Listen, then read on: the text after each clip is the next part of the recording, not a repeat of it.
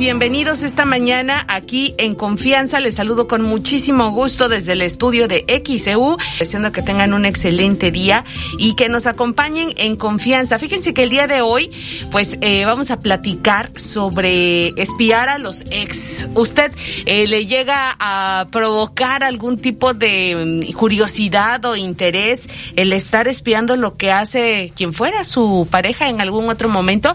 Hoy vamos a platicar de este tema aquí en Confianza. Por supuesto, saludo con gusto esta mañana a nuestro productor Pablo Hernández Santana, una servidora Ivonne Pacheco también les da los buenos días y me da también un gusto enorme poder recibir aquí en el estudio a nuestro eh, invitado del día de hoy, el psicólogo Iván Bazán. ¿Cómo estás, Iván? Buenos días. Y, muy buenos días, Ivonne. Muy contento de estar de regreso aquí en cabina.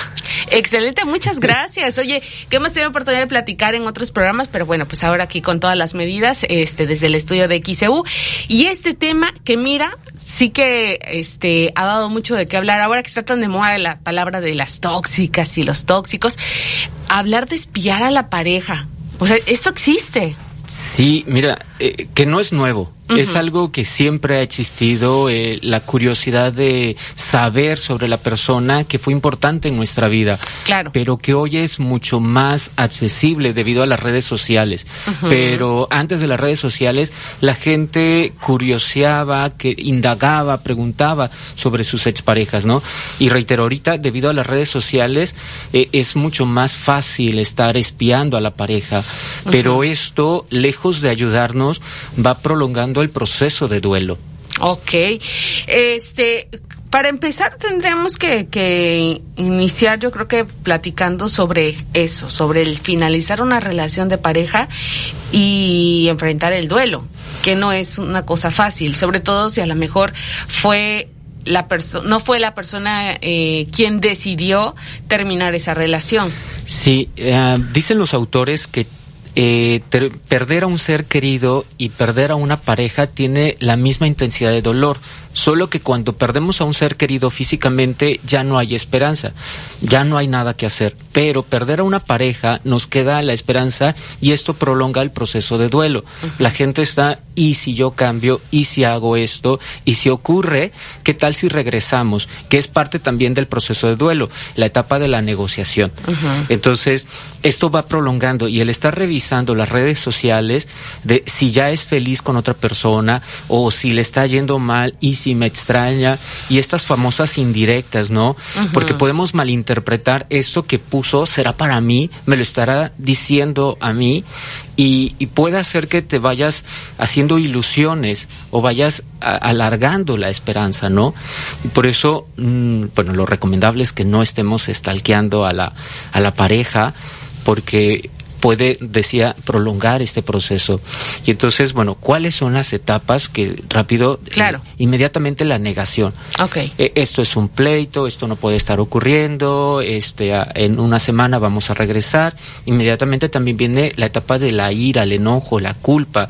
Y es ahí donde también empezamos a espiar a la pareja, ¿no? Sí. Porque entonces empezamos a ver que ya está saliendo rápidamente con otra persona, o este, o ya nos olvidó, o ya es feliz y empezamos a repartir estas culpas. Sí, por eso terminamos, porque salía demasiado la persona, o sí, eh, yo sabía que tenía algo con esta otra persona, ¿no? Y entonces esto va haciendo que esta etapa nos estanquemos ahí. Muy bien, pues cómo espiar, bueno, cómo espiar, ¿verdad? Pero sí, ¿qué ocurre si una persona, es que estábamos platicando de todas las, tantas técnicas que ahora también las personas llegan a, pues inventarse para estar ahí al pendiente, ¿no? De, de, lo que hacen sus parejas. E incluso, bueno, pues ahora con el tema de las redes sociales lo estábamos comentando, pues eh, incluso hay personas o hay incluso hasta eh, softwares que sirven precisamente para andar espiando sin que se dé cuenta la persona de lo que están viendo. Sí, hasta cosas muy sencillas como crear una cuenta falsa, ¿no? Sí. O estar al pendiente de los amigos en común, de ver si la persona comparte algo, los, los, amigos comparten una historia, ¿no? Si salieron el fin de semana juntos. Entonces ya hay muchas técnicas para poder... Eh, pues facilitar el espiar a la pareja, a la expareja, ¿no? Claro, fíjate que en redes sociales eh, se hizo viral el caso de una de una mujer que eh, tenía sospechas de que su esposo le era infiel y entonces este ella lo que estaba ahora compartiendo era su su historia que desafortunadamente él reconocía estar muy afectada psicológicamente porque encontró una opción que este una aplicación que servía para mm, vincular el teléfono de su esposo al suyo y entonces poder leer todas las conversaciones que tuviera. Y entre todas esas, pues le dio seguimiento a la conversación que tenía su esposo con, con la amante. Entonces, ella compartía, y por eso fue que se hizo viral este caso en Internet, eh, que para ella fue muy doloroso y hasta de alguna forma adictivo el estar al pendiente de la conversación privada que tenía pues todavía su esposo con eh, otra mujer. Entonces eh, de verdad eh, hablaba bueno y es y lo hizo a través de una aplicación o sea de una tecnología hecha expresamente para eso no entonces es, es también muy impactante cómo puede llegar a afectar hasta la estabilidad emocional y psicológica de una persona el poder estar viendo algo que pertenece a la privacidad de, de alguien más. Sí, de acuerdo con la teoría de programación neurolingüística, si tú practicas una conducta durante 21 días, dicen que se vuelve un hábito. Entonces, el que tú estés eh, practicando esto de estar espiando, indagando acerca de tu expareja, posteriormente se va a volver un hábito y te va a costar eh, deshacerlo, ¿no? Sí. No es, no es imposible dejar de hacerlo, pero sí te va a costar más eh, deshacer este hábito, ¿no? Entonces, ¿qué es lo que podríamos ir haciendo? Eh, está muy de moda también ahorita el contacto cero, aunque se pueda escuchar infantil, pero sí es recomendable como bloquear a la persona, dejar de seguir, eh, también eh, los amigos en común no es eliminarlos, pero sí dejar de, de, seguir por una temporada, porque sabes que probablemente van a estar reuniéndose, teniendo actividades en común, y esto te va a generar esta ansiedad de querer saber qué está haciendo la otra persona. Y entonces eh, podría ser una técnica que te sirva para ir desapegándote. Ahora también algo que recomiendo mucho en terapia es que la persona reconozca qué estaba proyectando en su pareja para poder recuperar eso. Por ejemplo, me siento acompañado, me siento importante al lado de esta persona. ¿Por qué me sentía importante al lado de esta persona? Bueno, porque me escuchaba, porque me comprendía. Bueno, ¿de qué otra manera puedo ir llenando ese vacío que está dejando la persona para entonces evitar estar con esta necesidad o ansiedad de estar espiando a la pareja, a expareja. Que en este caso es lo que puede llegar a, generar esta motivación o curiosidad de, de no romper ese vínculo, aunque ya no exista. Eh, ese vínculo emocional, porque finalmente es la persona lo que necesita, hablas de esta, eh, cubrir, ¿no? Esta necesidad del, del, eh, del sentimiento, de la sensación que le esté proveyendo. Sí, lo que pasa es que a, a, pesar de terminar una relación, de quitarle este título de que somos pareja, aún así sigue el vínculo. Puede ser que ya no nos veamos, pero sigue ese vínculo entre estas dos personas, porque seguimos recordando y no necesariamente necesitamos espiar, podemos revisar nuestras fotografías, que antiguamente era sacar el baúl, ¿no? Donde estaban todas nuestras cartas, eh, estos, bueno, a mí me tocó todavía ir juntando los boletos del cine, los tickets, eh, las actividades que realizaban juntos, ¿no? Entonces, bueno, antiguamente sacábamos nuestro cofre o nuestro este, baúl de los recuerdos, sí. Donde teníamos las fotografías, las cartas, ¿no? Sí. Y que era muy sencillo terminando una relación, eh, deshacernos de este cofre, ¿no? Sí. Hoy día, pues bueno, todo se sube a la nube, eh, el Face o redes sociales que nos están notificando, hoy hace un año hiciste esto. Entonces, hoy día, pues bueno, ah, eh, se vuelve un poco difícil, pero no imposible, dejar de estar al pendiente de la expareja. Que esas notificaciones que te recuerdan lo que viviste hace uno, cinco o hasta diez años, este, pues sí, llegan a ser a veces muy, muy desatinadas, ¿no? Eh, Em, que además esto viene eh, a formar un proceso, Iván, porque pues a veces ya para haber llegado a finalizar una relación es muy probable que esta este pues práctica de andar ahí haciéndole al inspector secreto viene desde que se están eh, juntos, ¿no? En, en, una relación de pareja. Sí, aquí, como bien lo dices, en el proceso de duelo es muy importante sí dejar de de espiar, porque si no, lo que decíamos, sí prolonga este proceso. El proceso de duelo dura un año. ¿Por qué dura un año? Porque es la primera Navidad, el primer cumpleaños, las primeras veces de fechas importantes y la persona. Y entonces el estar espiando, lo único que estamos haciendo es prolongar estas, estas etapas. Decía hace rato que cuando viene la etapa del enojo, la culpa, el espiar y de pronto suponer, porque no sabemos la realidad, vemos que está saliendo mucho con una persona en particular, empezamos a fantasear, empezamos a culpar, sí, seguramente ya está saliendo, en tan poco tiempo me olvidó, eh, llevamos apenas un mes de haber terminado y ya está saliendo mucho, eh, ¿por qué me olvidó tan fácilmente? Y que las redes sociales también es mucha apariencia, ¿no? Entonces yo estoy aquí en casa sufriendo la pérdida mientras veo que la otra persona está saliendo y ya me superó, ¿no? Entonces esto puede hacer que uno se enoje más, que la ira se vaya intensificando y no vayamos avanzando, ¿no? Te decía que también hay otra etapa que es la negociación. Y si yo cambio, y si veo que está sufriendo, y si me la acerco, y si empiezo a indagar, y no solo en redes sociales, también empezamos a preguntar con amistades, ¿no? Eh, oye, ¿qué sabes? O si eh, casualmente pasaba por aquí y pasé a visitarte, pero te empiezo a preguntar por la persona, ¿no? Entonces esto, reitero, no nos ayuda en este proceso, solo lo prolonga y aumenta también nuestra ansiedad.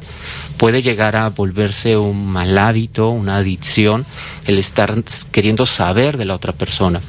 Pero también algo importante que yo les digo a las personas para superar, que en realidad nunca superamos, aceptamos la pérdida, es no querer no es tener la intención de olvidar a la persona, porque quien olvida a la persona está condenado a repetir la misma historia.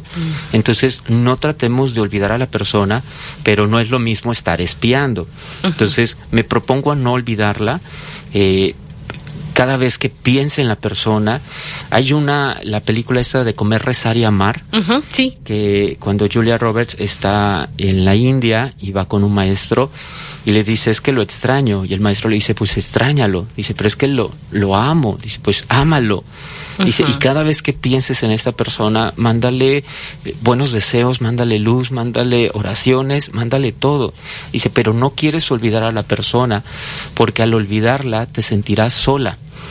Dice, pero ¿sabes todo la energía, todo el espacio que estás ocupando al estar pensando y quedándote estancada ahí? Dice, ¿sabes lo que haría el universo al ver todo ese espacio? Lo llenaría de un inmenso amor. Entonces déjalo ir, deja de estar ocupando a la persona para bloquear esa puerta.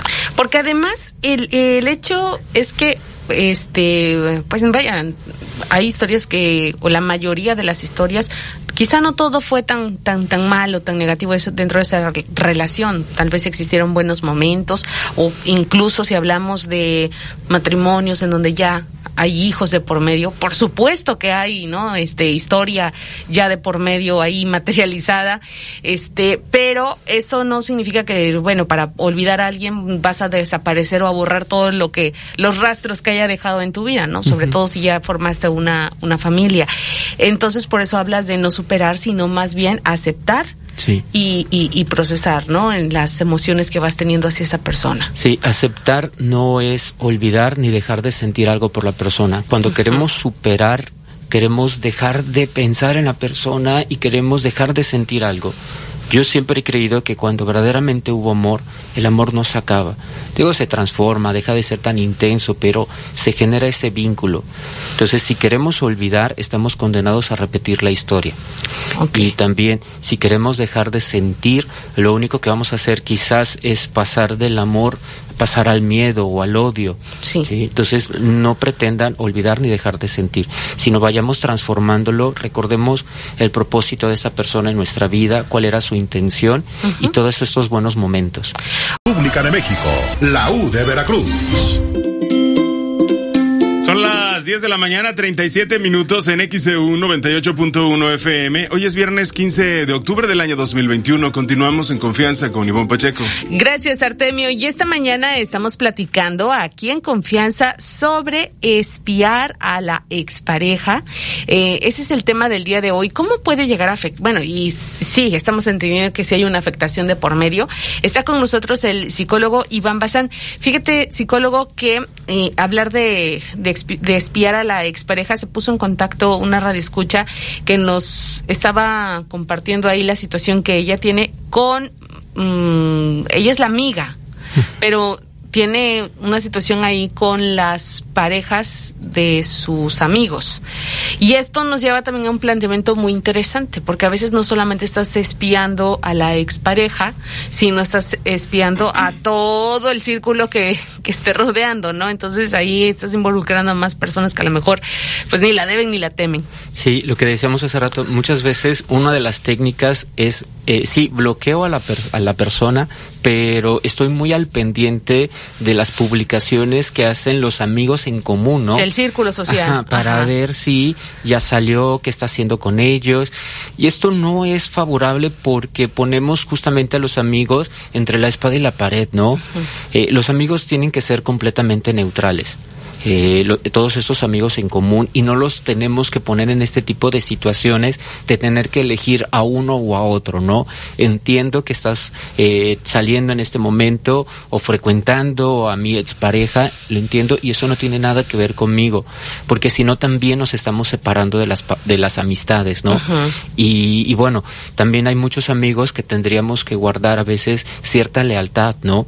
De si estoy hoy salí con una de las exparejas, no llegar con la otra persona y decirle, oye, mira, pasó esto. No, sé, y si me pregunta, la yo soy el amigo en común, ¿no? Si viene una expareja y me dice, oye, este, ¿qué está haciendo la otra persona? Guardar mucho la lealtad. Y es, mira, entiendo que sientas algo por esta persona, pero no puedo estarte contando sin marcar estos límites, también para ayudar a este amigo, ¿no? Ok, eh, bien, psicólogo Iván, entonces cuando empezamos ya a detectar, o más bien, ¿cuáles serían las señales para empezar? ¿Cuáles serían las señales eh, que de manera muy personal podríamos empezar a checar de eh, para saber si realmente estamos mucho más al pendiente, bueno, es más, al pendiente de la vida de la expareja. Sí, cuando no pasamos más de dos, tres días sin querer saber y estarnos metiendo a sus redes sociales. Sí, se entiende que al principio viene esta obsesión de estar sabiendo, pero que igual si es parte de este proceso de ir aceptando, de ir asimilando, bueno, es permitido, pero ya después del mes, dos meses, seguir estando espiando a la persona, reitero, lo único que está haciendo es prolongar este proceso y no y no estamos avanzando. Nos estamos impidiendo, como decía hace rato en el ejemplo de, de esta película o libro de Comer, Rezar y Amar, el estar al pendiente de la persona, estamos cerrando esa puerta o esas posibilidades de conocer, de eh, hacer otras actividades, ¿sí? por estar dedicándole, ¿cuánto tiempo le estamos dedicando tiempo, energía, recursos a estar espiando a la expareja. Entonces, todo ese tiempo, imaginémonos ahora invirtiéndolo en nosotros. Porque algo curioso, cuando empezamos una relación, muchas veces la pareja no te pide que dejes de hacer cosas. A veces nosotros somos los que tomamos esas decisiones. A mí me encantaba, no sé, ver películas de terror o de superhéroes y a la pareja no le gustaba ver estas películas, bueno, las dejé de hacer. O me encantaba ir a la playa o me encantaba este ir a los partidos de fútbol y de pronto dejé de hacer todo eso. Bueno, ahora que ya no está la pareja, bueno, ir recuperando todas estas actividades que dejé de hacer. También hay un común denominador eh, en todas las personas que han superado una ruptura o aceptado una ruptura, el común denominador es que todas las personas dicen, y ahora estoy aprendiendo estas actividades, y ahora me estoy dedicando tiempo para hacer esto, es que había dejado de ir al gimnasio, había dejado de cuidarme a mí, había dejado de invertir en mí. Entonces empiezan a recuperar todo esto. Estar estalqueando, estar espiando a tu pareja, te está restando toda esta energía y este tiempo para dedicártelo a ti. Ok, y para dedicártelo a ti también, incluso a lo mejor hasta, ¿por qué no? Hasta para conocer a alguien más. Sí. Porque tu atención está mal enfocada. Sí, y un, un error que puede eh, cometerse es que empecemos a comparar, porque si sigo revisando a mi expareja, de manera inconsciente estoy comparando a estas nuevas parejas que puedan estar o posibilidades. Ahora, comparando, hablar uh, de la comparación de lo que está viviendo la expareja con tu vida, también hay un gran riesgo, porque hace un rato decías, a lo mejor eh, la otra persona ya está siguiendo con, con sus proyectos personales, amorosos, profesionales y, y la otra, y en este lado pues sigue el tema de la depresión, obscuridad, etcétera. Psicólogo Iván Bazán, pues ya casi acercándonos a la recta final del programa, eh, hay una pregunta muy interesante. La hace la radioescucha Elizabeth y ella nos dice que pues esta situación de no despiar al ex, pero sobre todo vivir ese duelo o de alguna manera ya finiquitar esa relación es un poquito más complicado, sobre todo cuando conviven en el mismo trabajo. Y lo estábamos conversando ahora sobre que de manera voluntaria o involuntaria, pues se va a enterar de cosas porque están en el mismo trabajo. Sí, eh, esto sí lo hace un poco más complicado porque están interactuando en el mismo espacio. Sí. Pero sí se puede trabajar, por lo menos limitarse a la información laboral. eh, por ejemplo, las, las parejas o los matrimonios que tienen hijos, aquí lo que se recomienda es que sigan en su rol de padres, pero hagan a un lado su rol de pareja. Es decir, ya no te voy a preguntar el cómo estás, cómo te va, eh, cómo te has sentido, sino nuestra conversación se limita a la educación de los hijos, eh, pendientes, pagos y nada más. Entonces, aquí en un ambiente laboral igual. O sea, vamos a ir estableciendo estos límites donde sí, cordialmente te tengo que hablar, tenemos que interactuar por temas en común, pero ya no te pregunto el ¿y cómo te va? y con, eh, te desvelaste este fin de semana o saliste, ¿qué hiciste? Ya temas personales ya no, uh -huh. pero eh, digo, sí es un poco más difícil. La teoría siempre es fácil, uh -huh. la práctica es lo difícil, pero en teoría debería uno limitarse nada más a cuestiones laborales en ese tipo de situación. Claro, y en este caso, este, pues Elizabeth lo, lo preguntaba porque es que la verdad sí es difícil, porque además me imagino que quienes están trabajando al, con ellos, pues están conscientes que hay una ya una separación de por medio y no falta quien a veces no sí. sea muy prudente, ¿no? Con los comentarios o con lo que pueda llegar a decir. Sí, ahora también seamos muy comprensivos o compasivos con nosotros mismos. Eh, esto, como lo decíamos al inicio del programa, siempre ha existido. Siempre, antiguamente no estaban las redes sociales, pero sí había esa curiosidad y preguntábamos amigos en común eh, o veíamos algunas actividades, pero ahorita esto se nota mucho por las redes sociales. Entonces seamos a veces compasivos, donde me permito que ya caí en la tentación y me puse a estar espiando, ¿no? No pasa nada solo voy tomando conciencia uh -huh. que gané, que me está ayudando, me está repercutiendo, me estoy quedando anclado, nada más, vayamos como cuestionando. Si ya cometimos como esa tentación o ya caímos en esa curiosidad, bueno, no seas duro contigo, uh -huh. o sea, sé compasivo, es parte de un proceso. Estoy en el primer mes, estoy, ya llevamos seis meses, recordemos que el duelo dura un año uh -huh. y entonces van a venir estos recuerdos o hoy es su cumpleaños, ¿no? Y entonces, bueno, quiero saber cómo, cómo está, ¿no? Sí. Eh, ¿Qué hizo? ¿Lo están felicitando? Entonces, bueno, me permito, lo ideal es que no estemos estalqueando, pero, uh -huh. ok, me permito hacerlo en este momento, no soy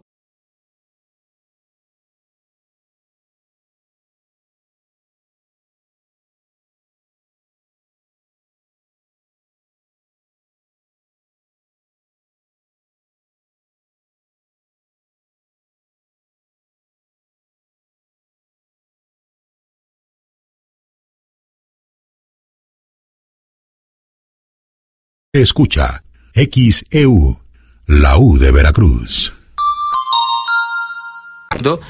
Eh, como bien lo acabas de decir, al inicio del año que me pongo como objetivo dejar de fumar, no es ponerte como objetivo voy a dejar de fumar, porque el primer mes con toda tu fuerza de voluntad lo logras.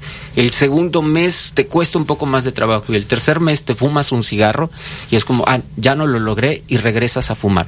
Entonces tu objetivo es de aquí a diciembre dejar de o reducir el consumo de tabaco y voy a fumar un cigarro de aquí a diciembre. Entonces, si el primer, eh, siempre me fumo dos cajetillas al mes, bueno, el primer mes va a ser cajetilla y media. El siguiente mes va a ser una cajetilla y así voy reduciendo. O algo gradual. Sí, entonces igual, vamos a dejar de espiar a la pareja, bueno, si lo hago dos, tres veces a la semana. Mi propósito va a ser que de aquí a seis meses quizás lo haga una vez al mes. Y vamos a ir reduciendo, ¿sí? Para que tampoco seamos tan duros, porque nos va a costar trabajo.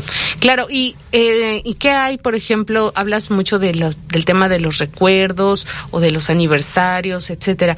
Eh, pues hay que rediseñar o reconfigurar la vida es decir, eh, no podemos mantener las mismas rutinas porque siempre va a estar ahí como que ese espacio o ese ese faltante. Sí, o sea, eh, a eso me refiero con, si hay necesidad de reconfigurar nuestros hábitos, nuestras costumbres o incluso el buscar nuevas alternativas. Sí, eh, desarrollar como nuevos hábitos, hacer cosas que no acostumbrabas a hacer.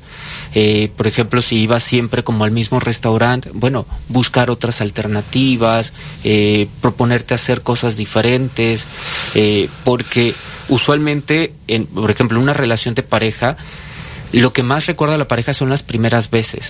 La primera vez que viajamos, la primera vez que salimos, la primera vez que fuimos a tal lado. Entonces aquí es también, ve haciendo primeras veces. Esto nunca me atreví a hacerlo en mi relación anterior o cuando, o en la relación, eh, dejé de hacer esto o nunca me atreví a, a ir a, no sé, aventarme del, del bungee o, o ir a acampar. experiencias. Sí, que vayas haciendo como nuevos recuerdos, ¿sí? Para que esto vaya como haciendo, ayudándote a olvidar un poco, pero recordemos, no te propongas olvidar a la persona, porque entre más te lo propones, menos lo vas a hacer. Entonces, cada vez que te venga, como decía hace rato, cada vez que te venga un recuerdo de la persona, en lugar de resistirte a este recuerdo, permítetelo vivirlo, recordarlo con, con, mucha paz, con mucha tranquilidad y deséale en ese momento todo ese amor, esa paz a esa persona. Muy bien. Pues lo dijiste bien. De la teoría a la práctica, es ahí donde está la complejidad. Pero esperemos que sea para bien para todas aquellas personas que están viviendo o atravesando esta situación emocional. Muchísimas gracias, psicólogo Iván Bazán, por estar con nosotros esta mañana. Por favor, y también hay que decirlo, a veces en estos procesos se necesita ayuda. ¿Dónde pueden estar en contacto contigo? A través de mis redes sociales en Facebook, Instagram y YouTube como psicólogo Iván Bazán y mi número de teléfono es 2292 23 39 26.